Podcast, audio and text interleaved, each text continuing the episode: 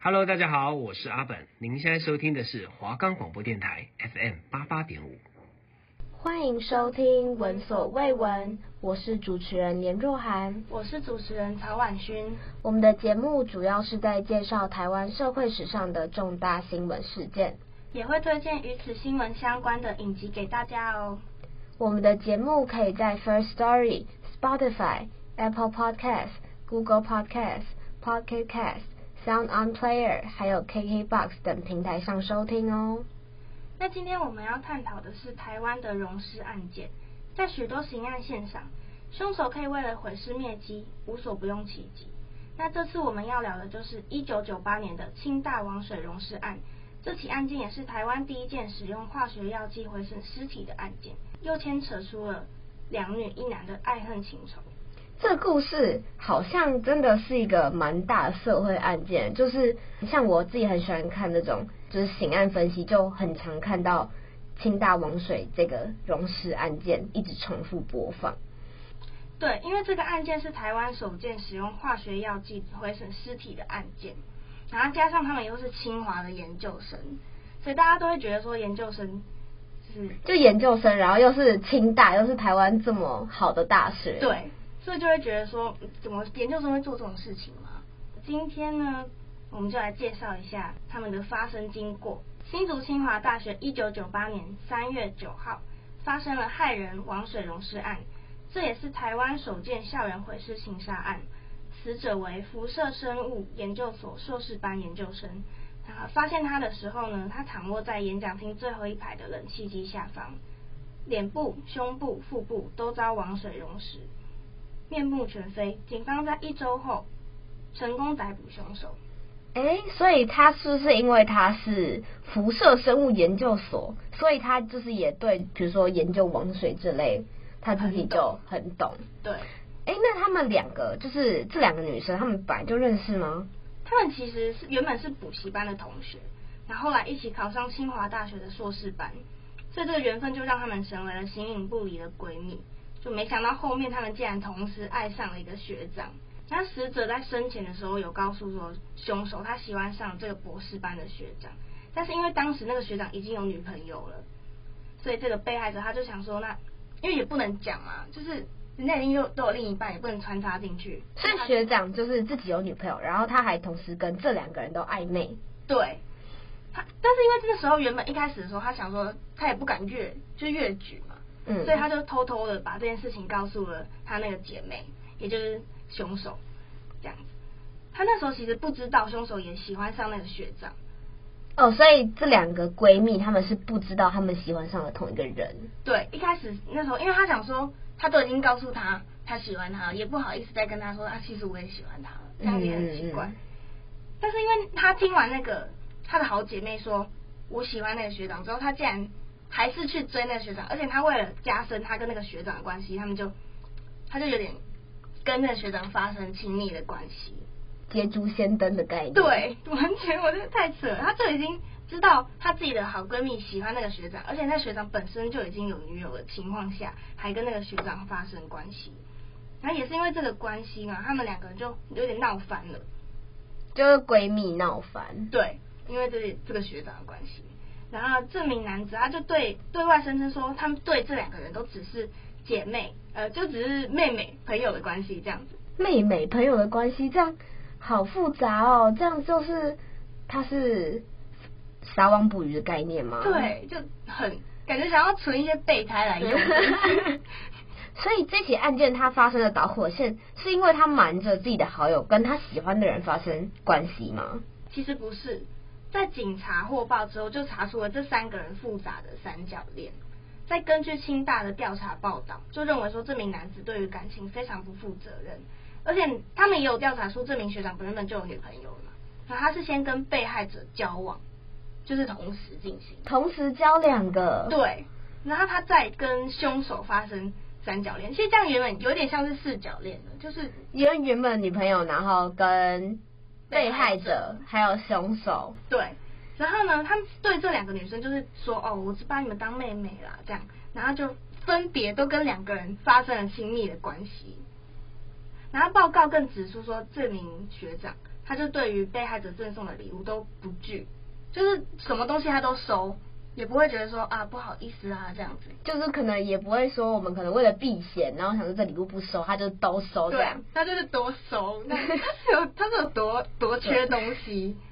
然后凶手因为他他就觉得说他想要再加深那跟那个学长的关系，因为原本那个被害者他的家境其实算是蛮蛮富有的。所以送的东西也都是很高价的，嗯，可能一些手机啊什么的。所以她姐妹会就是因为哦，可能我我我闺蜜送送给男朋友的比较好，她就会嫉妒这样吗？对，她嫉妒，所以她就觉得我不行，我一定要送更好的，不能输这样，不能输。所以她就那个被害者就觉得说，她为什么会就姐妹为什么会变成这样？她就觉得很很无言啊，吃醋嘛。然后直到有一次，他们三个人在案发前。就是去外出去买宵夜吃这样，然后被害者他当时就是为了买鞋，结果他发现他信用卡额度已经满了，就是被刷爆了。所以就是他自己也没买东西，所以可能是被别人刷了。对，所以他就怀疑说，为什么他的卡是不是被盗刷了？所以这才成为这场命案的导火线。哦，所以他发现盗刷是他的好闺蜜盗刷，然后是为了要买礼物给那个男生吗？对，就是为了买礼物给他自己喜欢的人，然后把他的卡刷爆了。太夸张了吧！超夸张。哎、欸，但我印象中他们好像就是是约在演讲厅，是说要谈判，是不是？对，因为那时候他们就是因为前面的那个信用卡盗刷的关系嘛，所以他一开始只是想要跟他谈判，说为什么要盗刷我信用卡这件事。对，只是想要先讲一下，厘清一下他们之间有什么关系，所以他们就相约在演讲厅谈判，就是他有点要求对方说。放弃这段感情，但是他被害者他就觉得为什么要？因为明明就是他先的，嗯嗯，比起原本的那个女友，明明就是他先喜欢上那个学长，嗯，他就不服，所以他们两个人就发生了激烈的争执。啊，凶手他就，凶手的个性可能比较冲动一点，他就赏了对方一巴掌，然后他双手掐住颈部朝地面撞击，所以就导致被害者大量失血昏迷。哦，所以他其实一开始他也没有想要杀死他，他是不小心在就是打斗的过程中意外的把他弄弄昏吗？对，昏迷。所以那时候还没死，还没死，还没死。这时候是先昏迷。嗯。结果没想到他凶手，他竟然从实验室内取了氯仿，直接朝他的后脑淋下去，是要让他昏迷更深，是不是？对。这个氯仿是要让他昏迷更深，而且他直接从他。背后淋下来之后，就把他藏在演讲厅的冷气机旁边。那案发十六小时之后，他又回到现场，惊觉被害者因昏迷吸入哥罗芳与光反应分解的光气，以窒息死亡。所以他一开始可能还没死，但他为了想要让他昏迷更深，然后淋了那个氯仿氯仿之后，他就导致他死亡，这样对，就有点窒息这样。嗯。于是他就在辐射生物研究所实验室内。以硝酸盐酸混合，就合成了王水，就是腐蚀性很强的。对，被王水只要泼到的话，可以快速的腐蚀坚果，所以他就成功以王水毁尸案毁尸了他的尸体。所以被害者的尸体被发现的时候，他的五官都已经就是整个烂掉了。但为什么他就是只有零脸部，然后什么胸部、腹部，其他地方没有零？是都有，是都有，都有，对，都零。但就是也，他他不是整具遗体都腐蚀掉，他就只是可能面部上面跟一些，比如说胸部啊、腹部的一些部位被腐蚀掉。对对对，然后他的五官是已经就是整个烂掉，是看不出来。嗯、然后他们因为他们大学读的是应用化学系嘛，所以他可能对这方面是非常了解。他犯案的时候就非常的冷静，他重创了被害者的头部以后，担心他清醒后他会去学校告状，所以他才会用。刚刚说的实验室的那个氯仿，因为它有麻醉的功能，就是先让他昏迷，然后把它撒在被害者的头部，导致他窒息死亡，再把它藏匿在冷气旁，然后他就因为为了要隐藏他的这这个行为，他就以纱布擦拭地板的血迹，然后并在尸体旁留下了他跟学长发生关系使用的物品，然后试图营造出。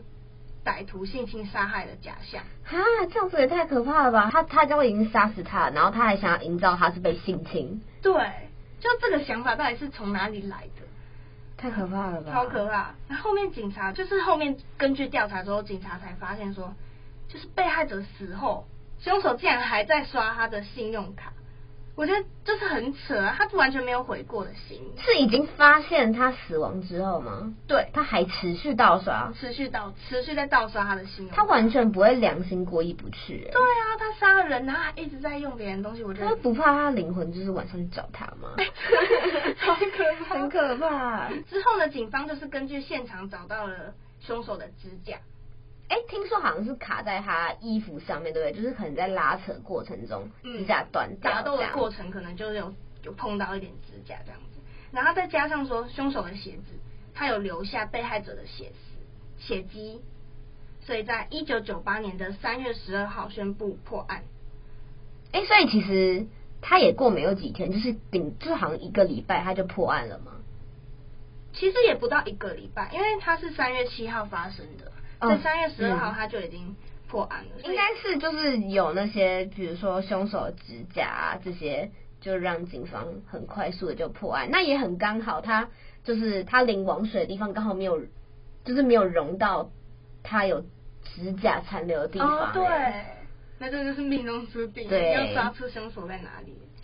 做就是人家什么，嗯、呃，凡走过必留下痕迹，人在做天在看，没错。那其实，在一九九七年初，被害者就无意间得知他们两个人私下的关系，所以才会让他很生气。他就觉得自己最好的闺蜜怎么背叛他，然后他就把这个怨恨、怨怨恨埋在心埋在心中。然后他也觉得说，不行，我不能再这样坐视不管，就不能不管他到底那个原原本那个学长到底有没有女朋友，他也要追他，追那个学长这样。所以他就把他原本的暗恋，就转化成实际的行动。所以才赠送他一些很贵的礼物给他，然后因为那个凶手就是为了要跟他抗衡嘛，他就不得不花费金钱购买礼物给那名学长。他甚至为了买礼物去酒店工作，然后不然就是他他交一些有钱的男朋友啊，然后从那个有钱的男朋友那边拿到钱，然后再去买礼物给学长。学长对，我就不懂那个学长是多好，为什么值得他们两个人这样子，就有点把自己的人生都搞毁了。而且这个学长又对感情又不是这么负责任，但是又让这两个女生这么疯狂。对啊，就学长也没有给他们什么，他们为什么要做那么多？那他们三个人的关系就呈现一种恐怖的平衡。他们两个就为了打破这个平衡，其实他们有一度联手，就是为了要共同对抗他原本的女朋友，还有其他接近他的女生。好像就是好像是有助教，是不是？有助教，我听说好像是不知道是助教，就是搭讪搭讪那个学长，然后他们两个好像就是联手一起要对付。天哪，我觉得好疯哦！到底是为什么？先一起联手对付，然后再残害彼此，对啊，好可怕哦！所以在一九九八年的三月六号晚间，他们三个人一起出去玩，还有加上一名高姓同学外出购物的时候，被害者就发现。自己的信用卡被刷爆，无法使用，都被他被学长，然后还有被那个凶手看到了，所以他就觉得说很丢脸，因为就卡片刷下去没钱，就一定会觉得很丢脸啊。然后他就觉得很不高兴，他才想到说，哦，凶手有跟他借过信用卡，所以这个就证实了前面他原本以为说是不是凶手盗刷他的信用卡，就是真的，对，就是真的，所以他就找到他，然后。跟他发生激烈打斗之后，才会发生这起悲剧。好，这实在是太可怕了。那就是因为这个清大王水溶尸案件这件事情的发生，然后再加上在二零二零年的时候有推出一部台湾的影集，叫做《谁是被害者》。那它里面就是有一个溶尸案的一个画面，然后让大家都不禁联想到就是这个清大王水溶尸案。那这一部剧呢，它是由张孝全、石伟宁以及王世贤去主演的悬疑剧情，然后它的剧情是非常烧脑，就是让所有的剧迷啊，就是很烧脑的看完这部剧，然后也让大家更了解，就是不论是科学鉴识或是查案的过程，然后尤其他在第一集的溶尸案发现场。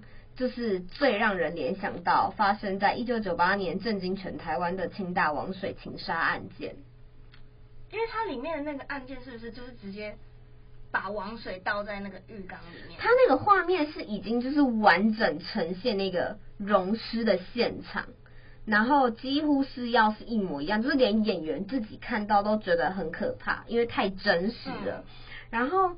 呃，就是他出现的这个王水溶尸的剧情非常触目惊心，溶掉尸体的画面是完整呈现在观众眼前的，而且溶尸后残留在尸体的肉渣还有什么骨骼都能够在大特写中清楚的看见，他将命案的真实程度大大的提升，也让不少剧迷看到溶尸案都想起了轰动全台湾的王水溶尸案件，而他们的制作人在受访的时候，他们也有。透露说，这个溶尸案件确实就是参考清大王水的情杀案件。然后，另外就是我刚刚有说到嘛，演员他们在拍摄的时候看到溶尸这个溶尸的场景，他们都表示说他们就立即感到反胃。然后，而且他们一开始甚至说，他们只是光看到照片，他们就已经不想再看下去了。他们制造这个溶尸的场景，是一个曾经获得金钟奖最佳美术设计的。台湾特效化妆师厨嘉义，他在 FB 上面就是也有分别放上谁是被害者剧中溶尸及自焚焦尸的特写照片。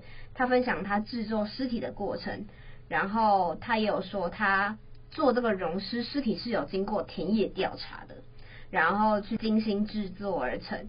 然后因为他制作的过程非常繁琐，然后也要非常耗时间，然后也需要就是放在通风的地方，让它风干。他那时候就是晒在他家的阳台晒很久，然后他还有交代他的家人，就千万不要到阳台去，因为他自己也很怕他们被吓到。这样，虽然我们今天探讨的清大王水案件，它是台湾史上的第一起溶尸案件。那台湾史上其实还有另外就是比较大的，总共是三个。第一个就是我们讲到的清大王水案件，然后另外还有两个，就是。甚至还有一个是连肉块都没有找到，啊，太恶了。对，然后我先讲这三大起好了。第一个就是我们刚刚讲到一九九八年的清大王水溶尸案件，然后还有第二个呢是发生在一九九九年，为了谋夺老板的产业，然后将老板溶尸之后放到大圳里面的桶尸命案。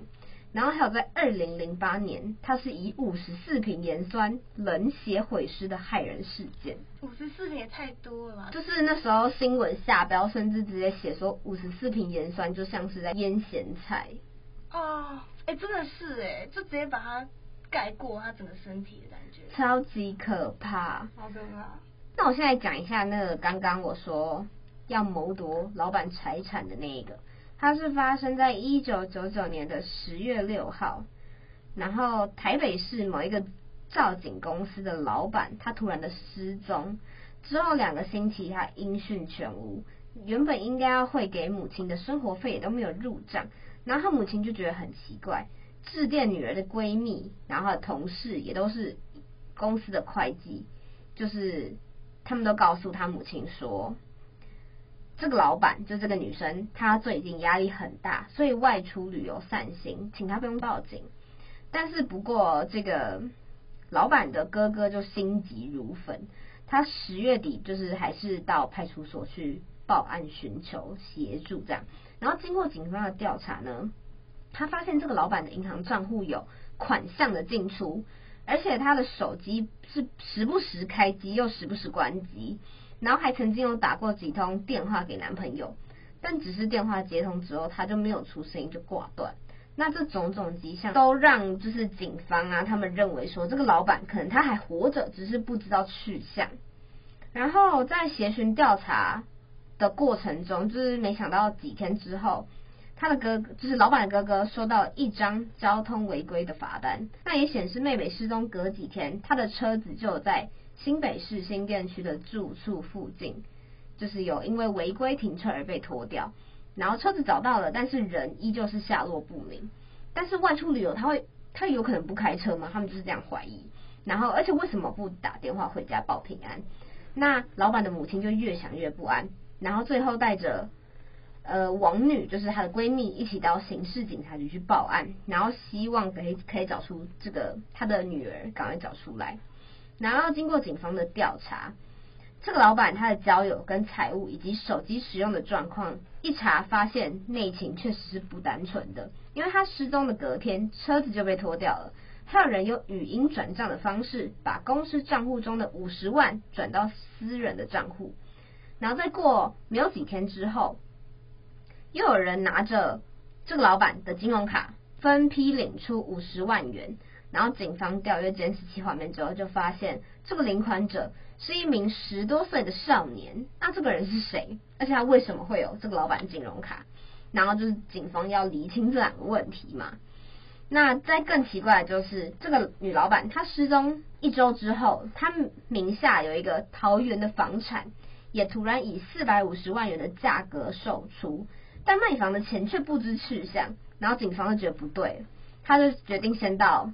这个老板公司先一探究竟，到底发生了什么事情？这样，然后发现董事长的女儿虽然就是已经失踪很久了，但是公司仍然照常运作，而且董事长的桌椅物品都已经被清空了。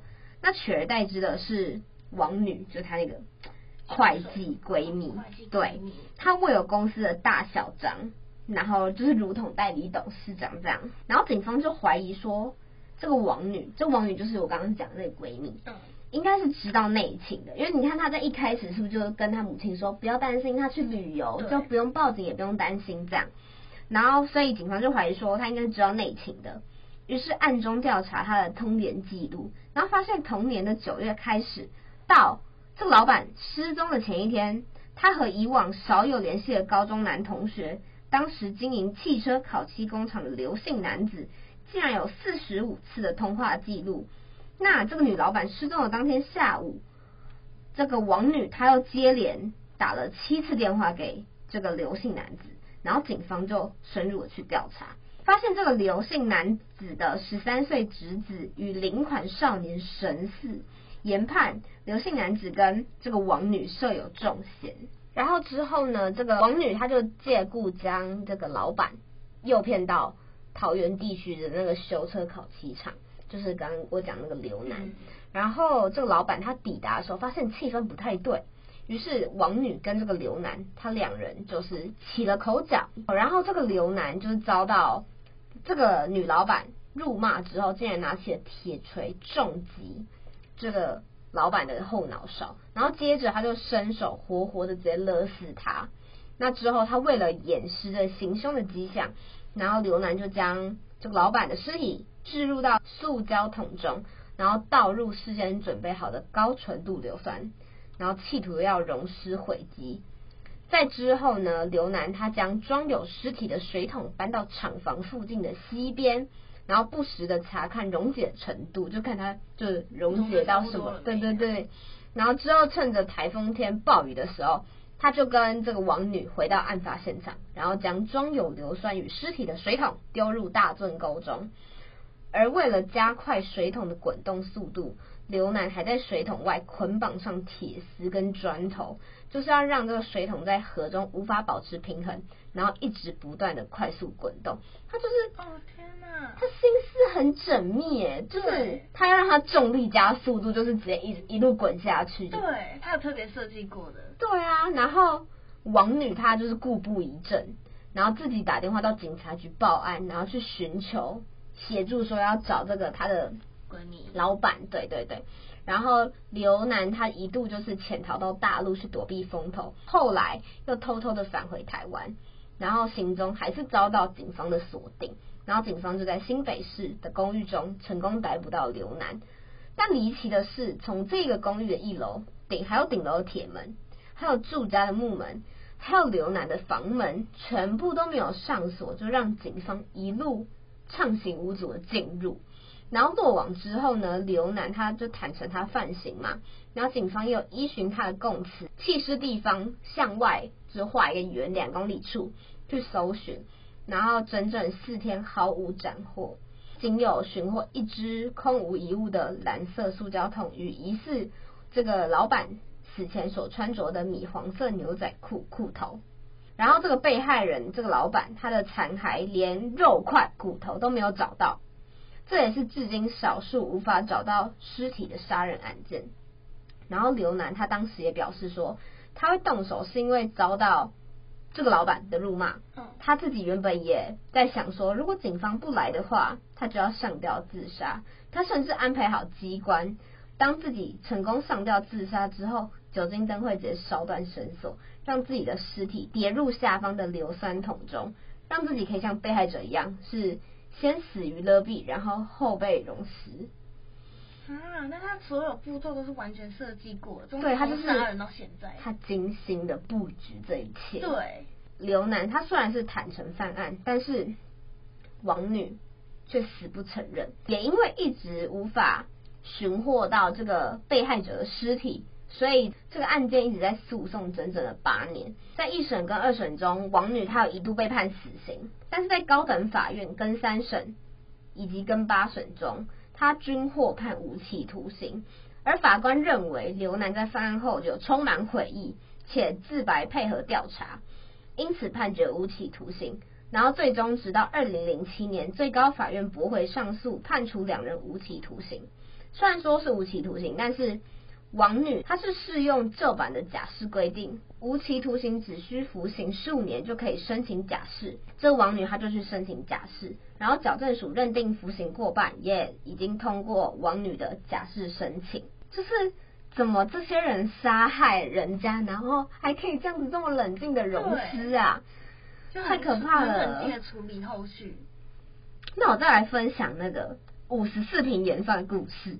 它是发生在新竹琼林的一个杀人事件，凶嫌他揪人，然后把人活活打死，然后还以盐酸浸泡试图溶尸，还跟尸体哦共处一室长达两个多月，啊，好可怕哦！他他溶尸算还放在他家，为什么要跟他住在一起啊？他有什么问题？然后在这个期间，这个凶嫌他本身就是有水电的专长，然后他就改造了塑胶桶。然后让那塑胶桶可以方便的排放尸水，去掩盖那个尸臭味，直到要找人协助处理这个尸体案件才曝光。就是等于说，他如果今天不找人寻求帮助，感觉这件案件也不会曝光，不会有人发现。对，然后警方就形容说，这个尸体像是腌咸菜一样，死状非常的凄惨。死者是三十五岁的林姓男子，他被放在七十二公分高的塑胶桶中。然后泡在五十公分高的盐酸液里面，那歹徒他用了足足五十四瓶，相当两万四千 CC 的盐酸，溶尸两个多月。这两个多月其实蛮久的诶，超级久啊！而且凶嫌甚至还说，平常就打他打着玩，就是他们可能就是平常玩乐的时候就这样打来打去，然后他就想说，平常没事，怎么那天一打就死了？对，他们的心态是这样，然后因为嫌犯他跟他们跟死者是同住在透天厝的宿舍里面，然后平常呢，就是他们常常就对比较瘦弱的死者拳打脚踢，然后在二零零八年三月案发这一天。他们怀疑死者就是偷他手机，他就合伙同事，总共五个人，分别持鸡毛毯子啊、球棒啊、木条啊，将他活活打死。然后现场就是血迹喷溅啊，然后还有血手套。然后两名主嫌他竟然一不做二不休，还买来强酸溶尸，甚至是大胆的半尸两个多月。不是啊，啊，他们拿球棒那些打他，怎么可能打不死？就是他们可能平常就是常常欺负他，他也觉得以前不会怎么样，今天也不会怎么样，但没想到就是那一天就被他们打死了这样。但重点是，我觉得他们真的就是借由他们的聪明去动一些小手，就是。太聪明了，对，因为前面两起案件，他们也是讲的都很周到啊，而且他们都借由自己的专业，像你看你这个清大王水溶尸案件，他自己就是化学的化学系，然后他就很会调那个王水，对，那这个也一样，他是他们是自己是做水电的，所以他在溶尸之后，他还就是用一个大水桶，然后装入尸体之后，他还挖一个孔，让那个尸水排出来，就是尸臭不要这么重。哦天哪！这专业不好好用在对的地方。对，所以我真的觉得台湾史上真的是有很多这种融尸案件发生。那以上就是我们今天讨论的融尸案件。对，三起台湾重大的融尸案。那我们下集还会再继续介绍台湾重大的刑事案件给大家，也会推荐相关的影集给大家看哦。感谢收听闻所未闻，我们下次见。